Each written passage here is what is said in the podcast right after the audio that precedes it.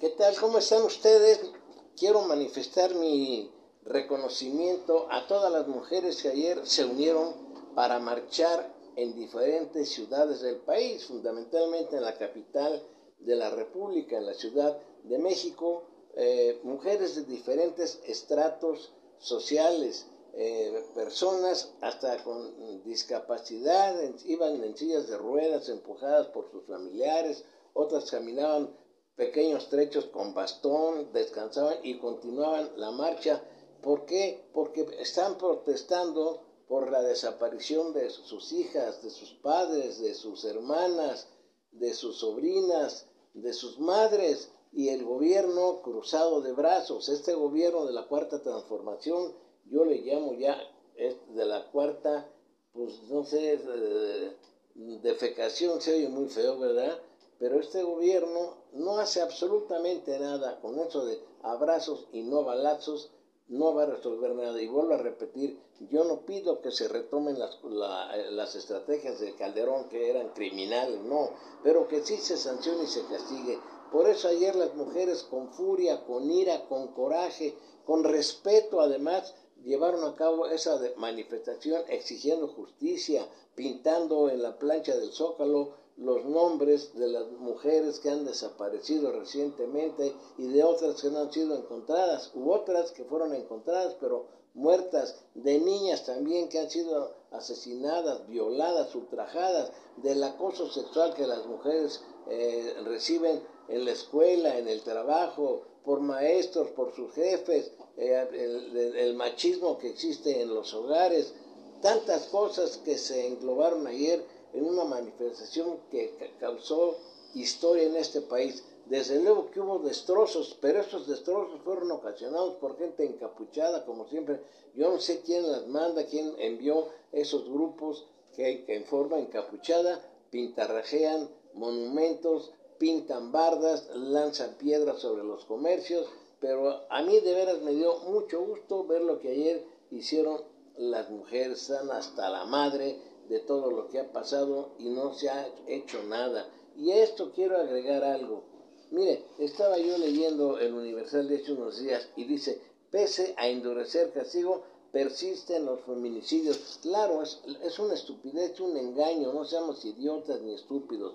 Los legisladores eh, eh, elevan las, las penas para satisfacer al populacho lamentablemente la mayoría de la población es ignorante y lo digo en un sentido respetuoso, no peyorativo, ignora. El aumentar las penas no resuelve ningún problema, es la certeza de la punición, que se detenga, que se castigue al hechor, en este caso de, de un feminicidio, se le procese legalmente, pero que se le detenga porque la forma en la que ha actuado el gobierno de López Obrador ha fomentado la impunidad. Hoy hasta caricaturas salen en, la jornada, en la que un sujeto ahí dice en una caricatura, mientras no maten a la impunidad, que todo siga igual. Pues claro, si no se sanciona, seguirán matando y matando. Entonces yo felicito a las mujeres. No quiero hacer ya una narración completa porque yo creo que ustedes ya la vieron en televisión estoy viendo los periódicos, yo, estaba en el cerro platicando con una persona que precisamente vivió una situación muy dura del secuestro de una de sus hijas, que dejó casi casi en el abandono por las circunstancias del que la secuestraron a una hija de tres meses, una cosa que, terrible que después les platicaré de un ejidatario de la zona a la que yo voy los fines de semana.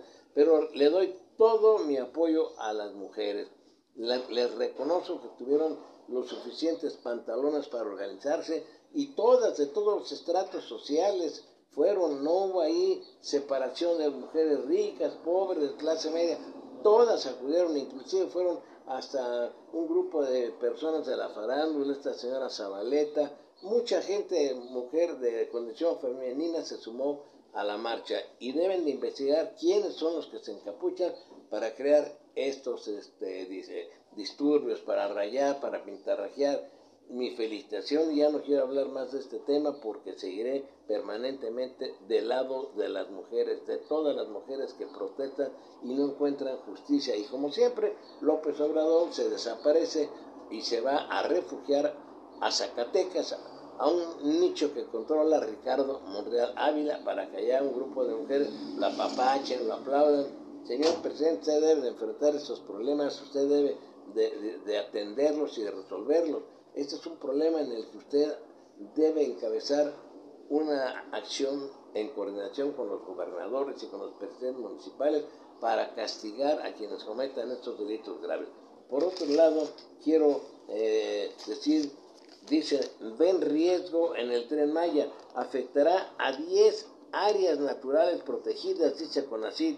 Informe se ocultó antes de la consulta pública. Eh, esto después lo comento porque ya ve que mi celular eh, continuamente se suspende la transmisión porque tiene fallas.